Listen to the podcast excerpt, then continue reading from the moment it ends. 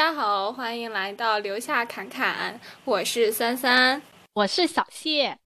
哦刚开始开头的时候真的好紧张，因为真的 真的商量了半小时，半小时之后得出了一个非常精简的开场白，跟不讨论没有任何区别，就大概也就两三句话就开就开始了我们这个第一期播客。好，那我们那我们这期播客的主题大概就是关于我们。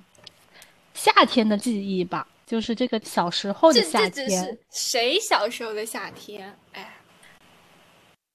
我们小时候的夏天，九零九五。我们又是啥？九五后吧。哎，关键点是女性。可以，可以，可以。提到童年，你第一反应会是什么呢？第一反应应该就是暑假呀。暑假还有几天就开学了。哎，开学现在的我已经你在干什么？开学前的那几天，童年的时候那个暑假，我应该作业早就写完了。开学前那几天，应该是在期待着开学的生活。我天，你为什么会 期待开学？大家不都对开学产生了各种厌恶之情吗？因为在家天天就是就是狗闲。狗嫌猫嫌的，爹嫌娘嫌的，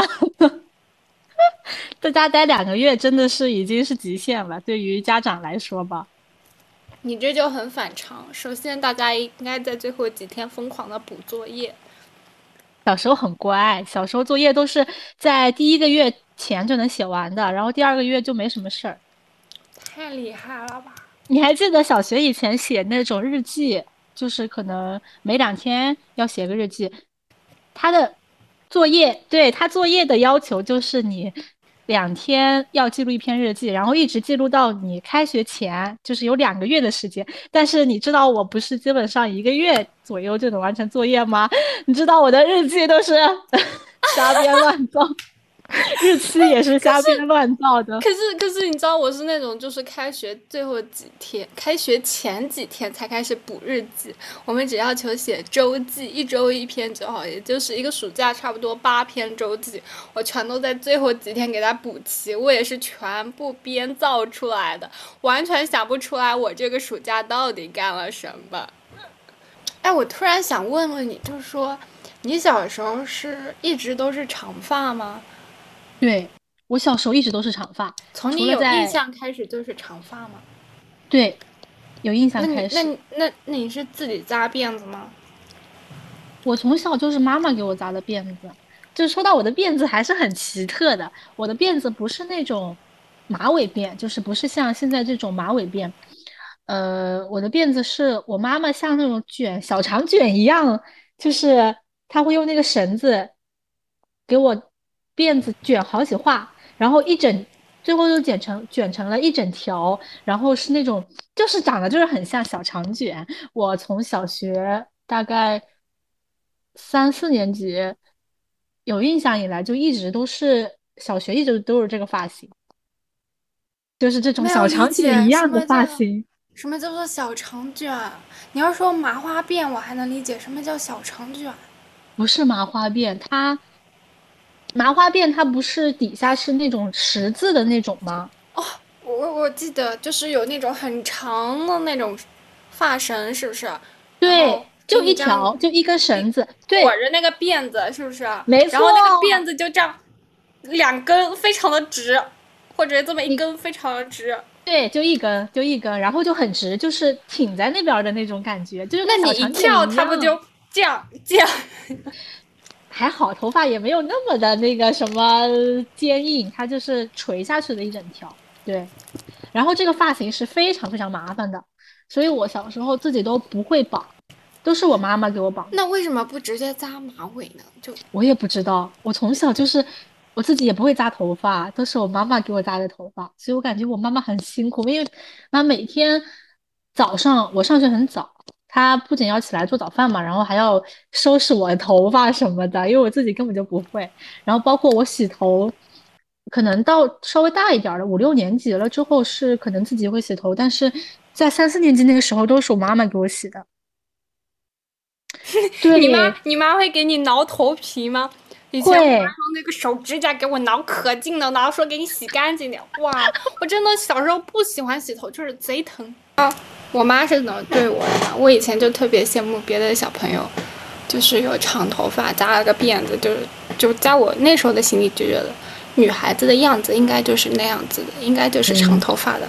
嗯。然后我妈，她说你自己不会扎头发之前，不给你养长发。啊，我妈妈从小就是，她就是对，她就是对女孩子有一个标准，就是像你说的。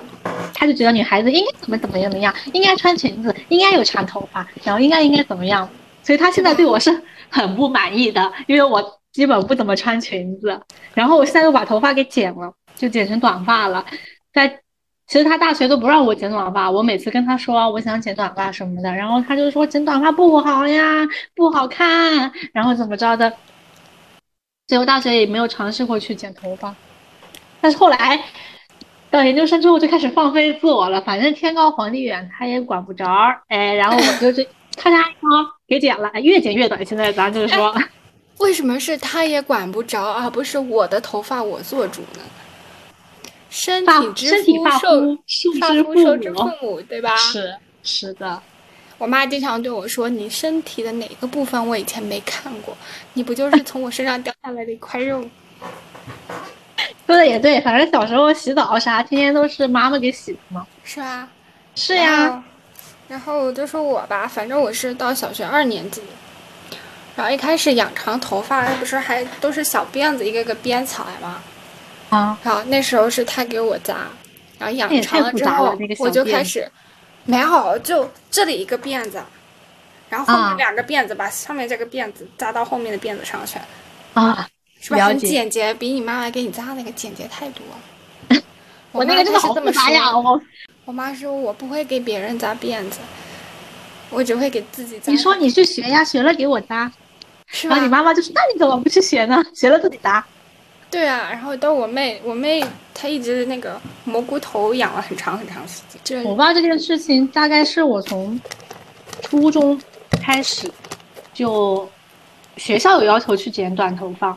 就是学校统一要求你在入学之前剪成学生头，所以我当时就把我从小到大的长头发剪了。虽然我也不是很长，因为我经常我妈妈会带我去修剪我的长头发，但是我知道我们班有那种不同的城市来的、不同的这个省市来的，他们对于头发的意义是不太一样的。我知道的是我们班宝贝。对我们班有一个女生，就说他们家那边是头发，就是留这么长是，就是结婚的时候能够盘成那种什么发型什么的，就是不能剪吗？也不算少数民族，他就是他们家的一个传统吧，就是你不能剪，你这个头发从生下来到你结婚，这个都都不能剪，就是有这种习俗。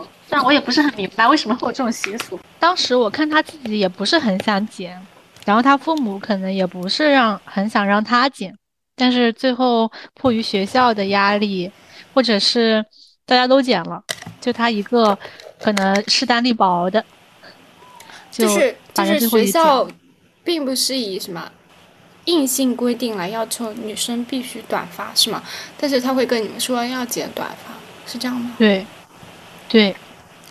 其实我觉得也是挺硬性的，因为大家都讲，全校这么多女孩子都讲了，全都是短头发，全都是学生发，清一色的学生发，非常的整齐划一。那那那大家 那个中考那个暑假是不是都开始？就中考完的那个暑假，大家都开始留长发？没有诶，你知道他自从没有剪三年，他就对于你刚入学的时候有有要求，入学完之后他就不管你了。就是对于这个，对于大家戴个假发不就行了？我笑死，当时都没有这种意识，你知道吧？是吗？真的没有。他我们高初中之前就是对你刚进来的头发有要求，后来女孩子就是可能留个长发什么的也没有很大的要求，说你不能留。但是对于男生还是就是校规里边吧，你不能留太长的奇怪的发型，光头啊或者什么的。光头或者染发呀，或者头发不能够超过耳朵或者什么的。哎，其实我还是也不太理解这一点，就是在我眼里，染发的确就可以要求学生不去做，但是光头为什么不行呢？我们的我也不知道这个要求，不允许我觉得光头头，我觉得光头可能会吸引很多同学的注意力吧，就是大家感觉这个很，因为大家身边很少有孩子们，就是有同辈的人是光头的，可能就觉得这个很酷或者是什么样子的，可能会把你的注意力从学习上给移开。我把觉得可大家都能是同。质化。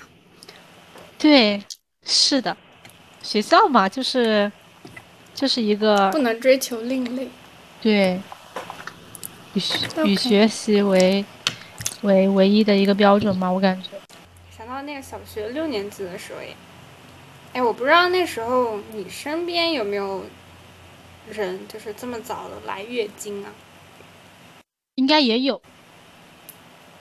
有，但是有的，但我想到我那时候就是我们班，因为大家基本上同班同学都只会相差最多相差一岁吧，是吧？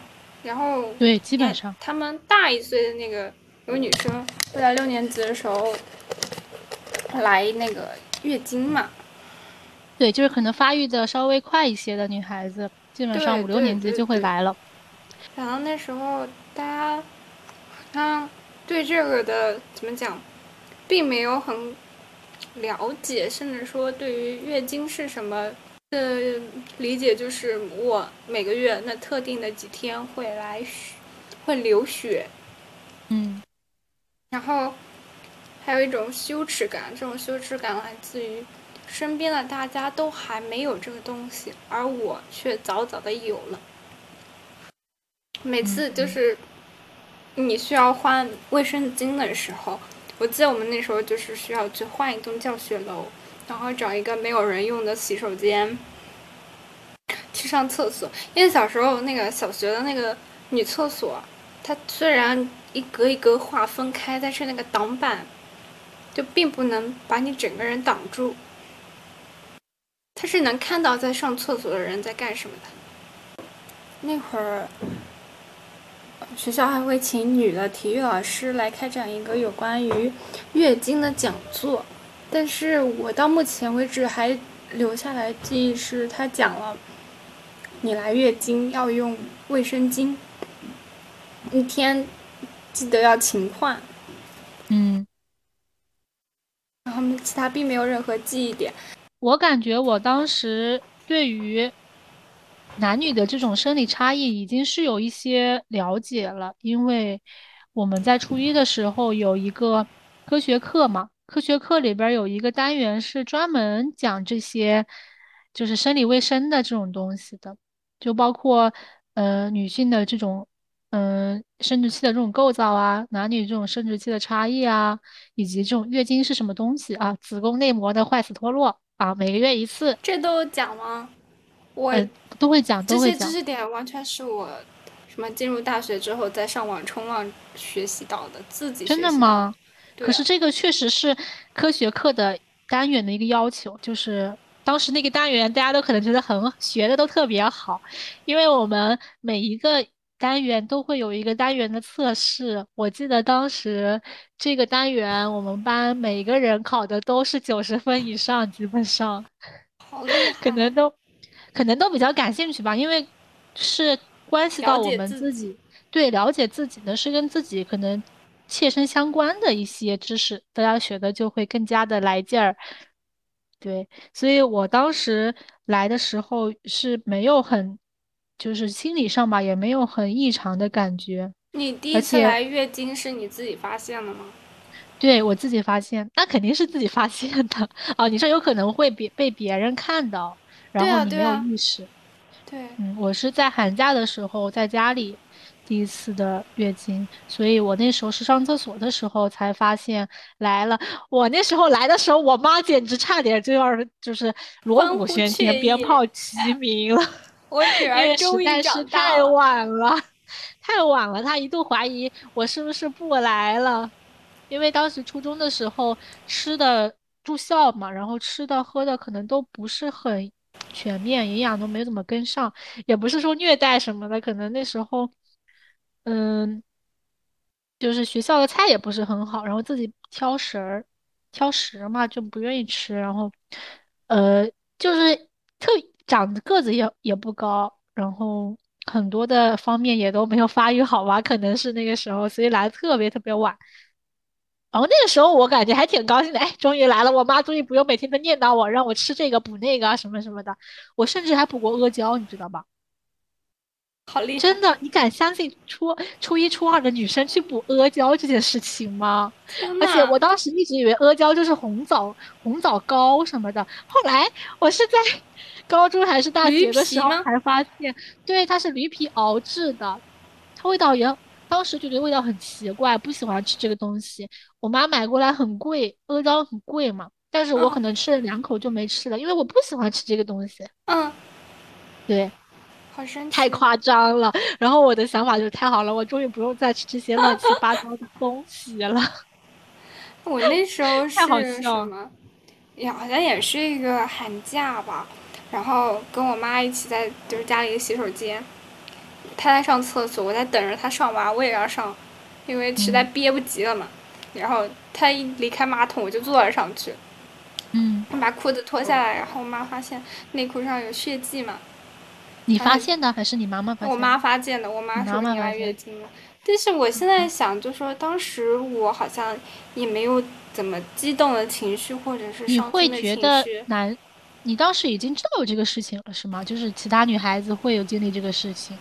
没有，你你没有，那你不惊讶自己身体的这个变化吗？我我我也不知道，但是我现在回想，感觉是没有任何情绪波动吧，最多感受就是我要去使用卫生巾。在我的印象里，我可能有听过，我不知道是从是现实生活中实际发生的，还是看到一些网上的一些段子，就是说女生第一次来月经的时候，可能有一些女生来的特别早，然后她。不知道这个到底是什么东西，她以为自己真的快死了，为什么会出血了？是吗？对，为什么无缘无故就出血了？是不是身体出问题了？是不是就是离死期不远了那种？我有可能看到一些关于这些报道。我觉得可能是当时是我妈发现了这个东西，然后她并没有给我一种大惊小怪、非常错愕的感觉，就不会感让我感觉自己生病了或者怎么了，对不对？他只是告诉你你应该怎么去做，但是但是我觉得怎么？讲家庭在性教育这方面的缺失还是很呃对，我觉得家庭对性教育还是很重要的。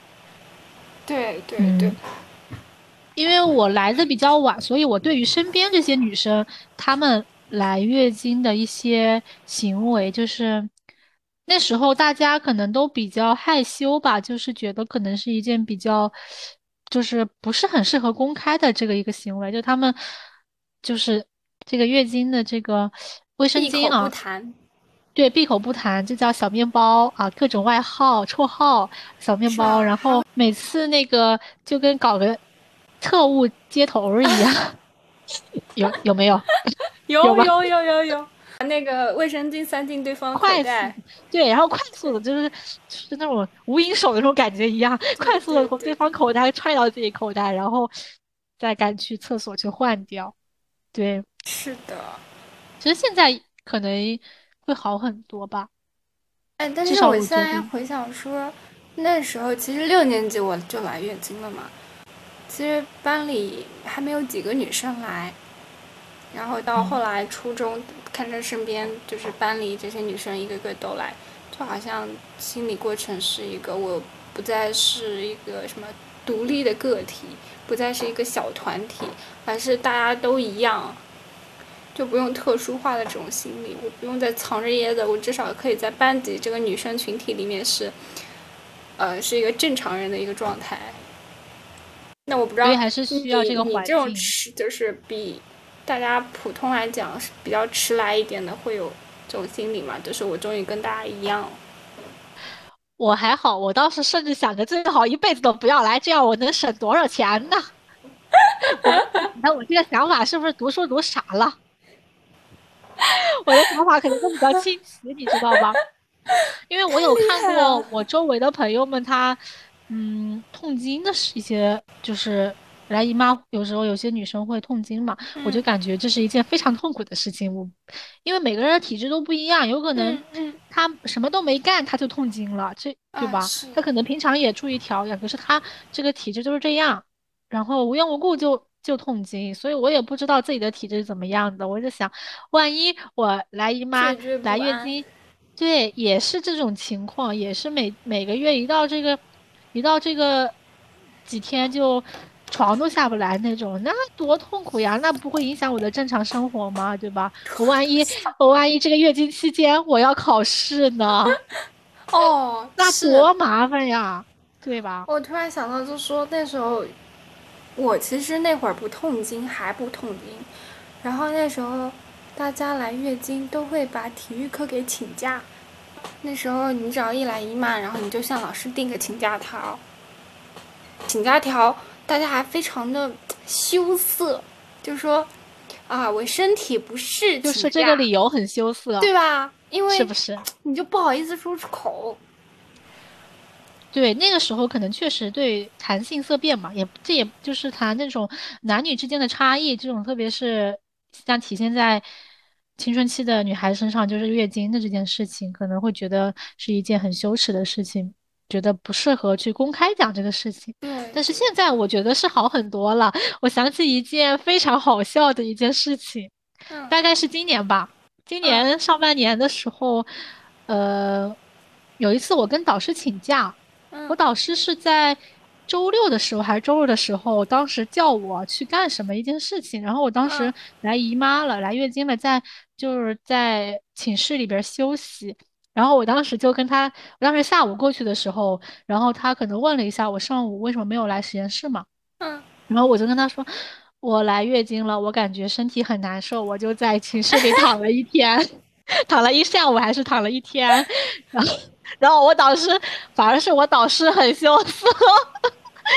就是你把这件，你把这件事情公开讲了之后，反而是对方觉得很羞涩，是吧？他什么都没讲，他把这个话题给绕开了，哎，他就回到了他要跟我讲的这件事情上。假如他已经知道这件事情，他就闭口不谈。然后我后来把这件事情都，呃，跟我师姐们他们有有聊了一下，然后他们师姐就说，师姐们就是说导师 比较直男。但是我有听说你。导师是有个女儿，对吧？嗯，有两个女儿，对吧？那他女儿成长过程中，这些都是不可避免的话题。就我觉得男性在对这个女孩子的教育上，可能这方面参与的会比较少。嗯，可是你想，就是我们为什么在青春期的时候谈论来姨妈、来月经这个事，要以？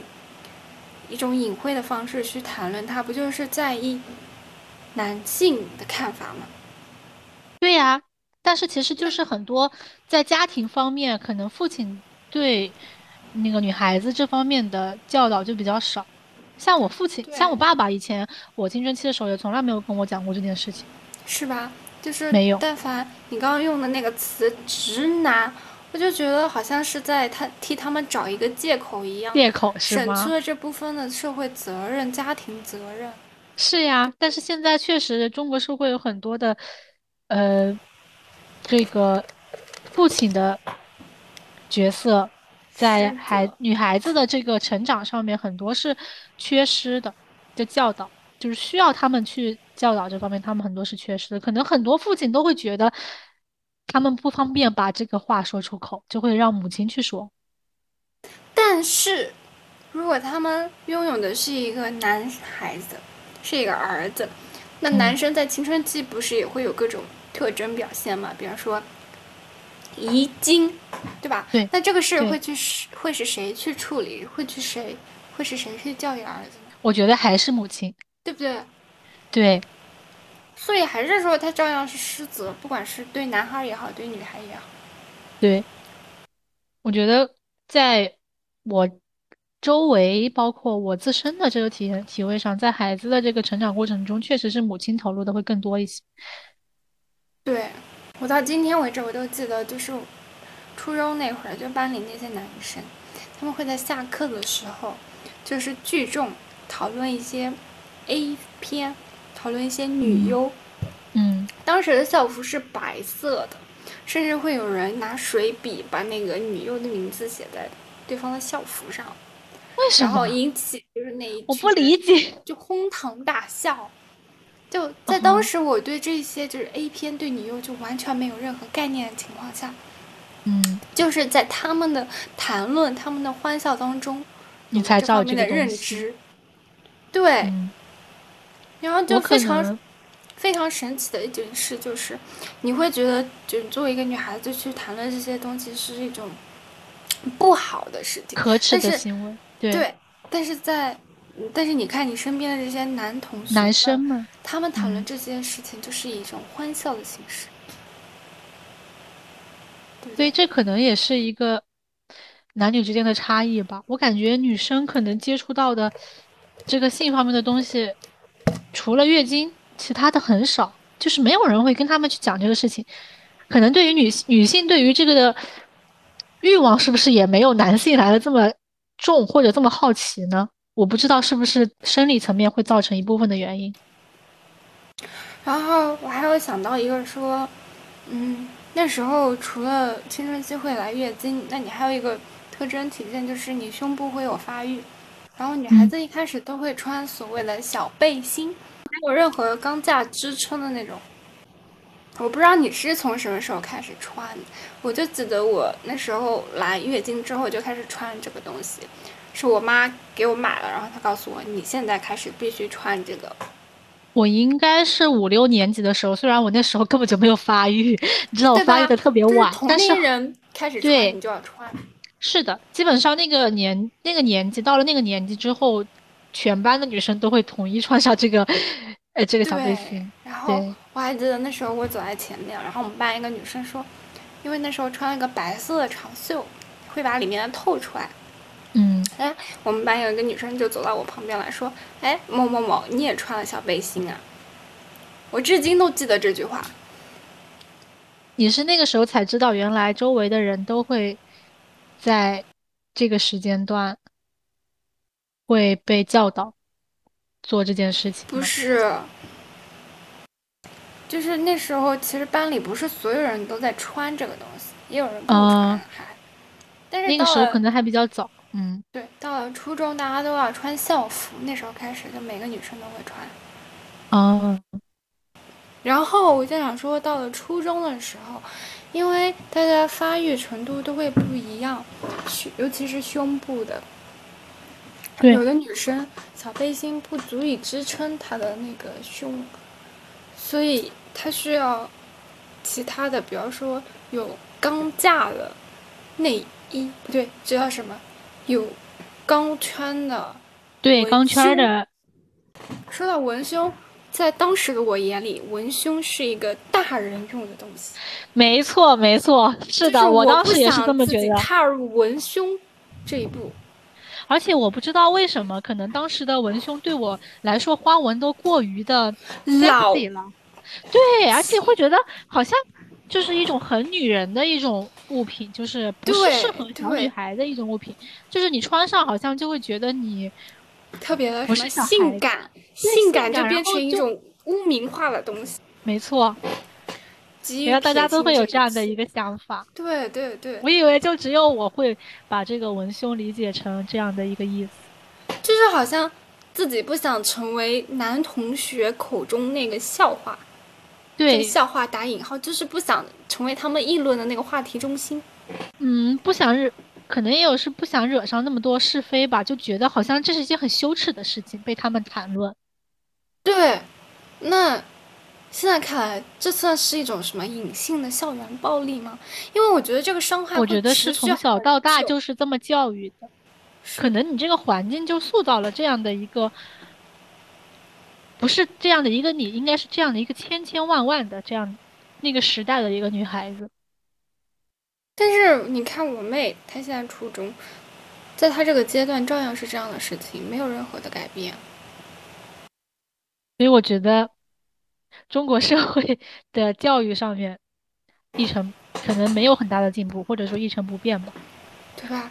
然后对于性教育这层面上来说，可能是嗯这样的一个情况。但是我觉得近两年这个女性主义，意识，对，包括女本位的这个意识开始崛起了之后，我觉得对于我们的一些冲击还是挺大的，就是会改变一下自己的一些看法的一个角度，你会从不同的这个转变的一个视角去看待里面的一些事情。但是你有没有想过，就是说没有这方面意识的人还是大部分。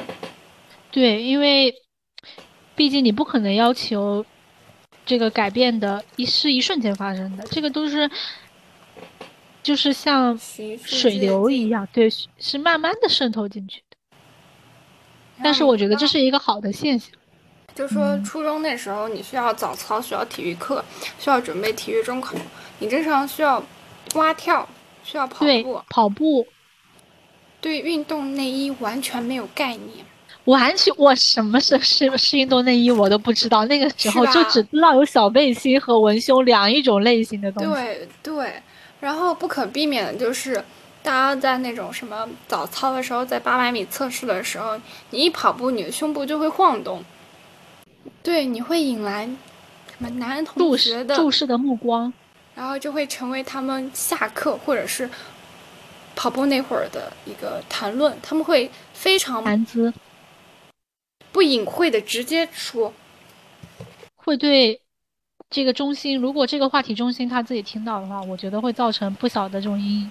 我们当时的一个做法就是说，因为夏天校服它是白色的，本身就很透，那我们就会穿上秋天的那种有啊长袖的那种拉链校服，啊，去掩，盖胸部的这个晃动。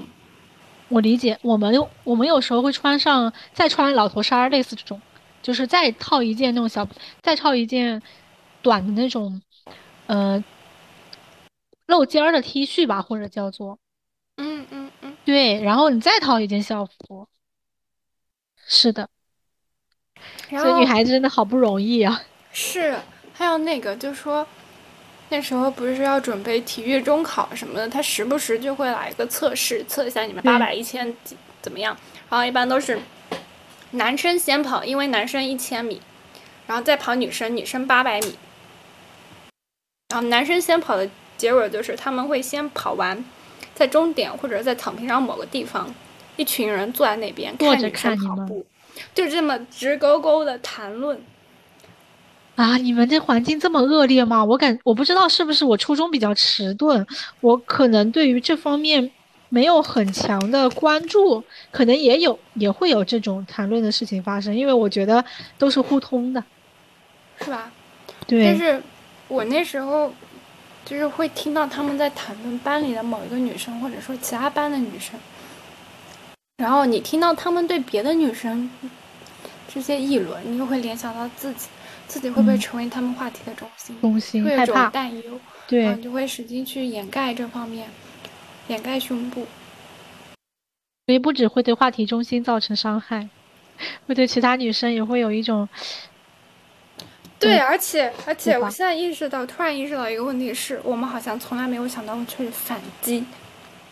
没有这种事情很少，我觉得很难会想到去反击。就算你现在遇到这种事情，你要怎么去反击呢？就比如说有男性会对你的身材评头论足，那你直接骂那么小，能干嘛？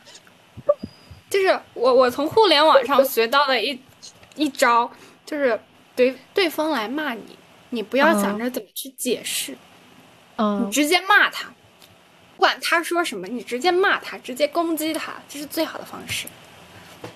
尤其是学到了，我男性，学到了。你一定要攻击他，他的在意的点，生殖器官。嗯，攻击他在意的点。对，但是我的性格可能，包括我小时候可能不会有想过会有这么 这么直白的对骂。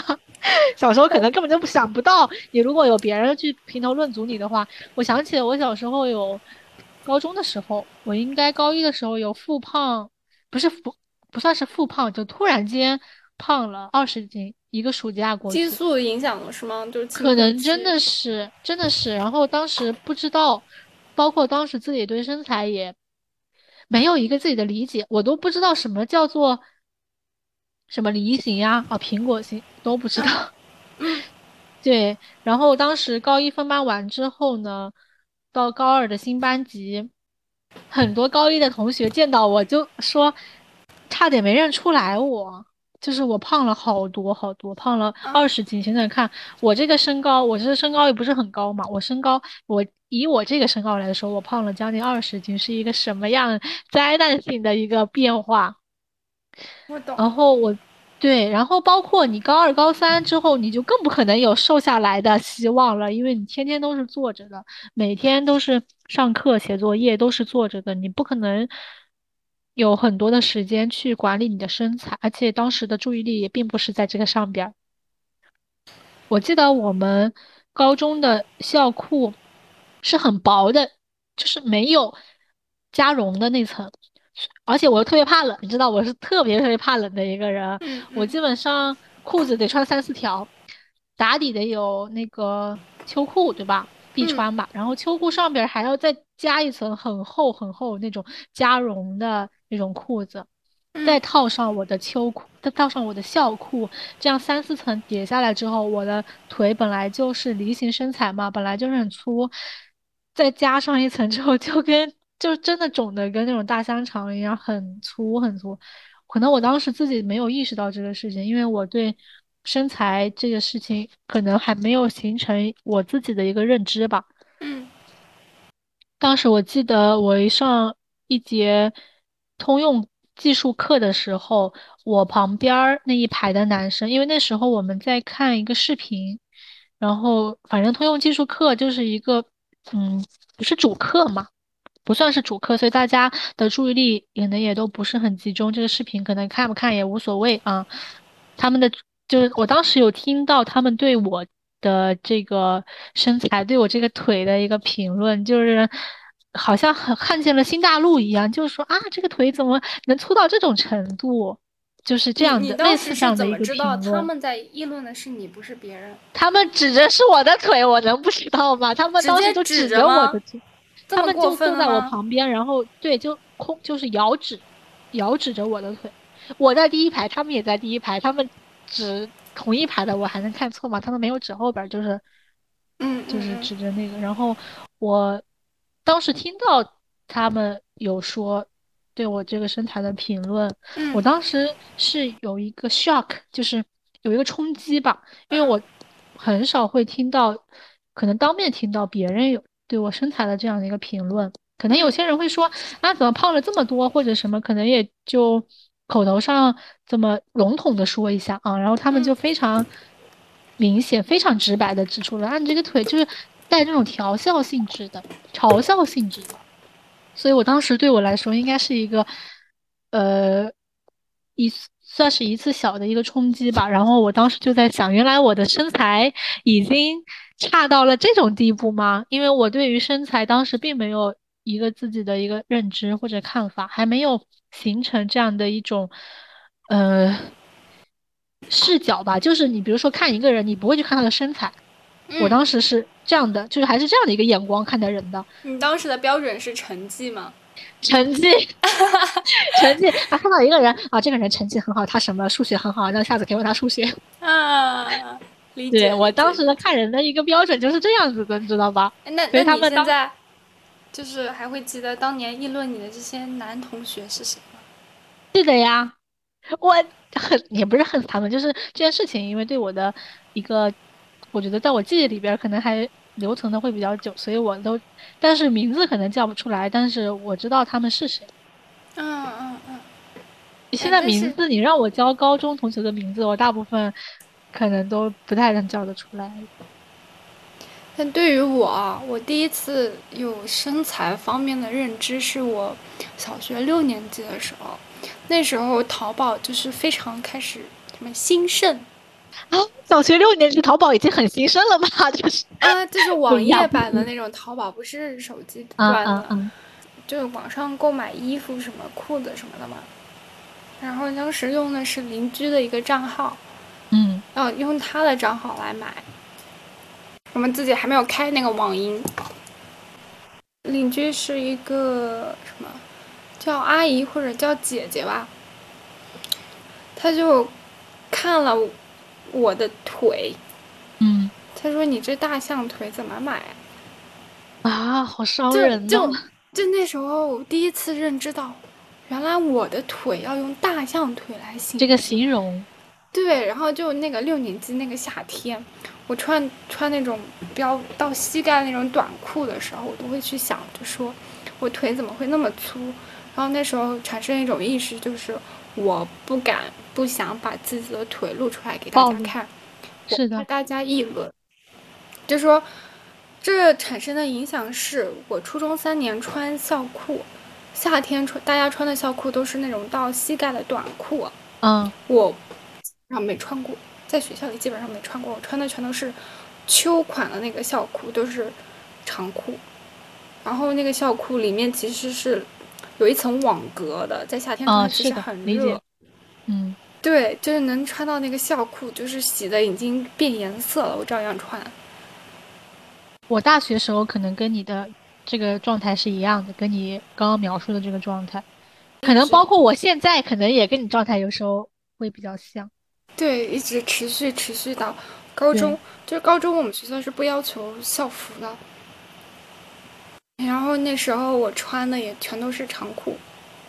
高中毕业完那个暑假，我第一次尝试短裤，就是到那个膝盖以上那种短裤，露出腿的时候，别人说：“哇，你的腿怎么那么白？”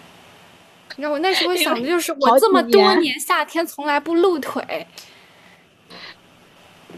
我能理解，因为我也有这样的一个时期，可能现在还是有这样的一个缩影在。我有时候穿这种短裤，还会下意识的会看看自己的的腿是不是把自己的缺点全都暴露出来了，还是会有一些能接受、能遮挡到自己能接受的一个地步。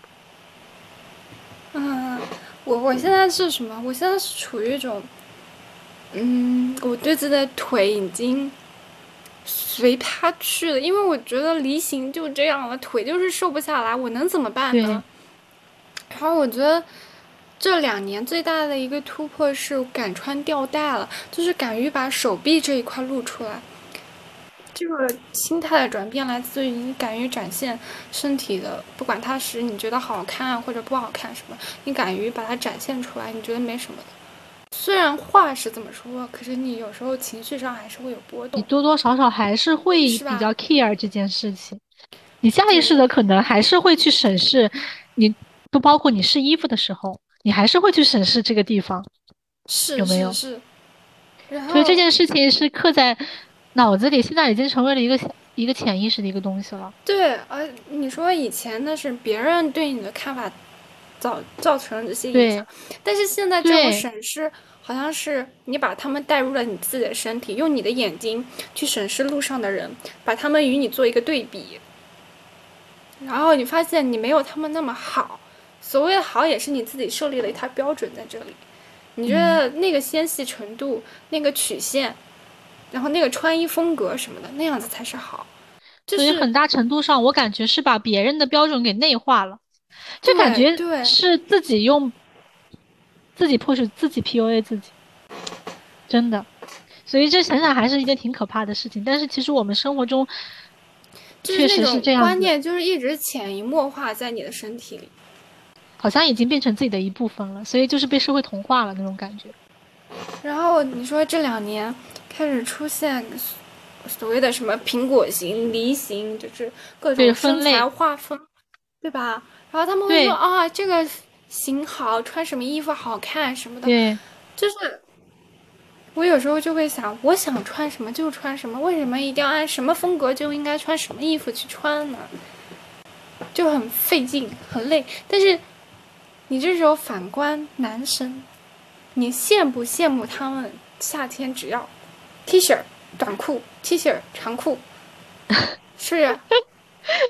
其实我一般也都是这样穿的，夏天，所以我跟你说，我从来不怎么穿裙子，是因为我不喜欢穿裙子，不是说那个不敢穿，或者因为什么别的是，或者顾虑到自己身材的原因，我就是觉得自己穿 T 恤很舒服。对啊，那挺好。那我穿裙子嗯是因为我觉得裙子比裤子凉快。嗯，对，就是自己舒服的一个状态嘛，就自己想穿什么就穿什么。对对。对，老娘爱怎么穿就怎么穿，管得着吗？我有时候看我妹，就是我初中那会儿是对自己体重没有一个概念的。对，但是我妹从小学开始，可能是因为有我这个姐姐在，她就非常对自己体重有一个概念，就是我体重不能超过一个什么数。哦，你说这个事情我也很有感触，因为我也是家里最大的，虽然我有一个弟弟啊，但是我亲戚家有两个表妹是跟我可能关系比较好，从小就是可能玩在一块儿那种，包括可能每个暑假也都会相互去玩儿或者怎么着。我相比较而言，就会在。这一方面会更加的注重，我觉得他们包括对于这个身材的认识觉醒，以及对于化妆啊、穿衣打扮这件事情，都比我要更早的是，呃，认识到该怎么去操作，该怎么去展示自己。就是我也觉得这也是一件很神奇的地方。就是说，我们从大学到今天为止，其实你化妆的次数也不多，对不对？我基本上没化过妆。你自己并不太喜欢，可以这么说。我不喜欢这件事情，嗯。但是你照样会随大家一样去买粉底、买口红、画眉笔，是不是？我大学的时候有买过一两次，后来研究生之后我没有买过，因为它已经过期了。但是我也没有买过。对，现在可能躺平了。就是，但是我大学的时候还会买。买这些是为什么？以防万一用得上呢。什么场合你觉得需要用？我本来是想着自己是拿这些化妆品去练习化妆，但是后来发现自己真的不喜欢这件事情，并且不想去花时间做这件事情。那这个过程中是谁告诉你女孩子一定要化妆呢？大概是我从刚进大学的时候吧，可能包括你，呃，就是会你从网上 get 到一些信息，包括你身边的人会告诉你。比如说你面试的时候，比如说你学生会面试啊，或者你一些重要的一些场合，比如说你那个像我们一些有个比赛嘛，像我们学校不是每年会有一些什么比赛什么的吗？包括不只是你的课题申请啊，还是什么，你答辩的时候你需要面试，你需要化妆，显得更加的成，显得更加的好像端庄，或者更加的重视这个场合，因为我。听很多人都会说，嗯，化妆是种对别人的基本的尊重呀，或者什么的。你有没有听过这种说法？没有，没有听过这种说法。可能是我本身自己对他有兴趣，所以说，就是我会主动的去做这件事情，然后不会听别人说这些。呃，因为我对化妆这件事情也是我从大学才开始知道，呃，就是你到大学了，你需要。接触了一一些场合，你需要去化妆了。像我刚刚说的一些场合，你需要去化妆，所以你需要学会化妆这件事情。嗯嗯嗯。但是我发现，其实很多场合你也不需要。对啊，因为你看，同样参加比赛，那些男的根本就不需要化妆啊。对呀。对吧？而且参加比赛要看的是你的能力啊，我不知道为什么一定要要求我们化妆。你优雅大方。得体的展现你的这些东西就够了，为什么要以一种妆容去取悦、表达所谓的尊重？社会上就职场上就是这样子的。可我不知道，因为像我现在是从事的是这个技术方面的工作嘛，所以对于这个礼仪、容貌上可能没有很大的要求。但是我觉得像一些服务行业或者什么的，是会有要求的。可能会有一些，你不可，你不能不承认它是存在这样的一种这个歧视啊，或者这样的一种关注点就会在这里。就是我觉得吧，就是所谓的这些服务行业，我们就单拿一个举例好了，行政前台，是不是大家会要求说长得好看的做前台，是不是门面？对。那为什么这个长得好看的非得是女孩子呢？就为什么不能是男生呢？男的他们在干嘛？那我们是不是可以得出，就说男的长得都不好看，所以必须这事儿由女的来？我觉得是很多男生都不会去应聘这种工作，就像很多男生不会去应聘护士一样。为什么呢？就是一种社会的一种固有的印象啊。我觉得这是对社会对人的塑造。那你说社会为什么会产生这样的印象？我目前的看法是，就是受益者他去设定这样的一个规则。啊，这个受益者是谁呢？就是男性。哦，你是站在这个角度上去看这个事情？就你女孩子化妆打扮，然后包括你去，你觉得是男性觉得看着更更更，就是他们不想让你去干那些主要核心的事情，把你边缘化，让你觉得你当个花瓶就够了。我感觉会有一种阴谋论的感觉，但是确实是会。发展了这么多年，有人的地方就有社会嘛，就是有这样一种约定俗成的一种东西，有时候觉得很不合理。所以说回到刚刚那个化妆的问题，嗯，我现在其实也不算化妆嘛，就是水乳、水乳防晒这种还是要涂的，因为我知道这个事情对我的皮肤可能是就是。可能不会让它受到紫外线的一些侵扰啊什么的，可能对自己是有好处的，我才会去做。但是对于像一些彩妆什么的，我觉得没有必要，所以我是不会去那我我我又想问你说，你觉得有多少男的在用护肤品？我对这件事情没有很调研过，或者有去了解过这件事情，但是我觉得现在应该越来越多了。对，但但你目前的脑子里就说它是越来越多而，不是说绝大部分男性都在这么做，不是绝大部分，但只能说是一小部分，但是这一小部分的量在增多。是，那增多的原因是什么？是因为商业化的行为，对不对？也有可能，资本需要这部分。虽然很多人都是说这种这种化妆品啊，都是那个资本家的陷阱。对于我们而言，我们如果想摆脱这些，那也只能是大环境的改变。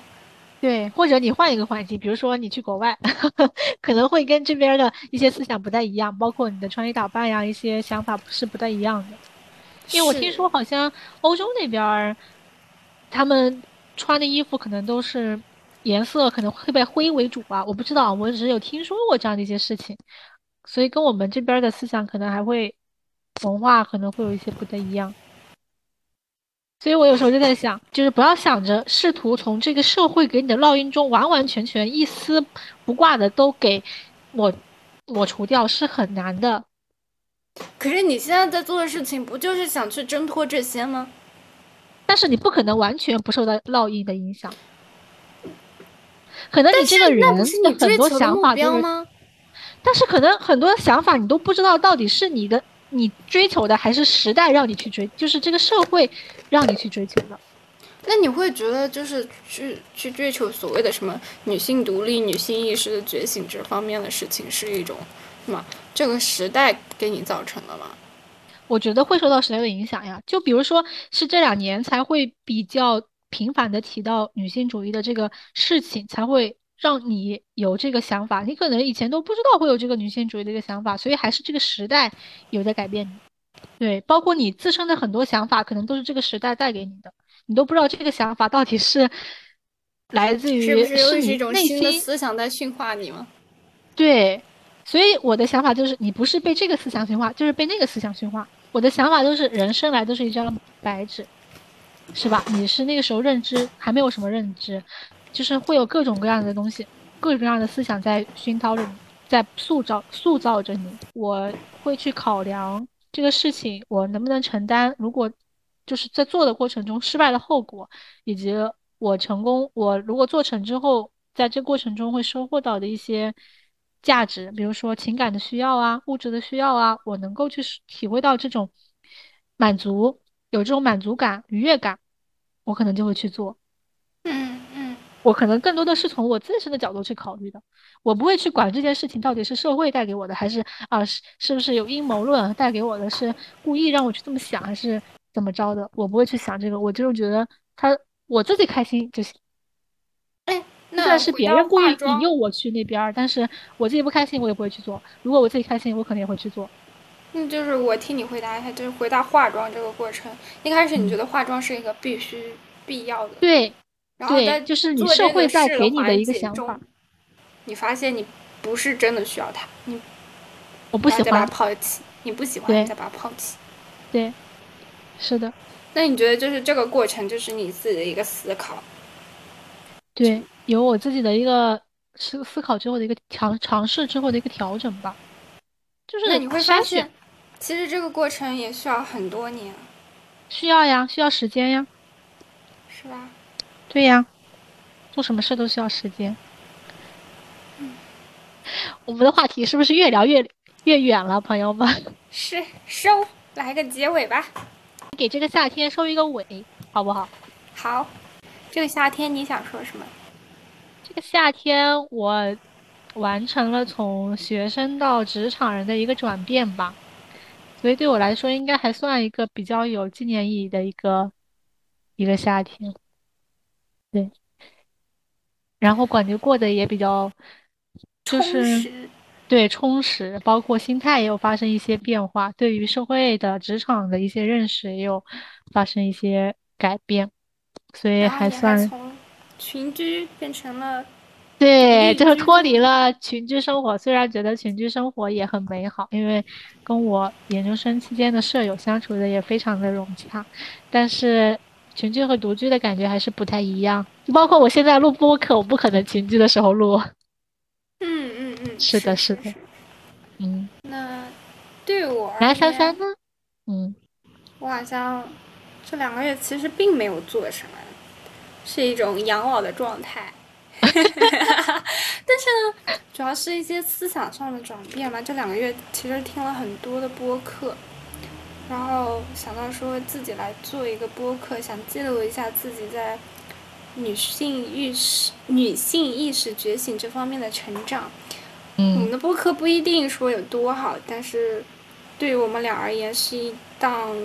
记录我们成长的播一个过程，是的，是是，对我们来说意义是不一样的。对，是，所以希望大家一起成长，加油，加油！好，我们下期见吧，拜拜。好。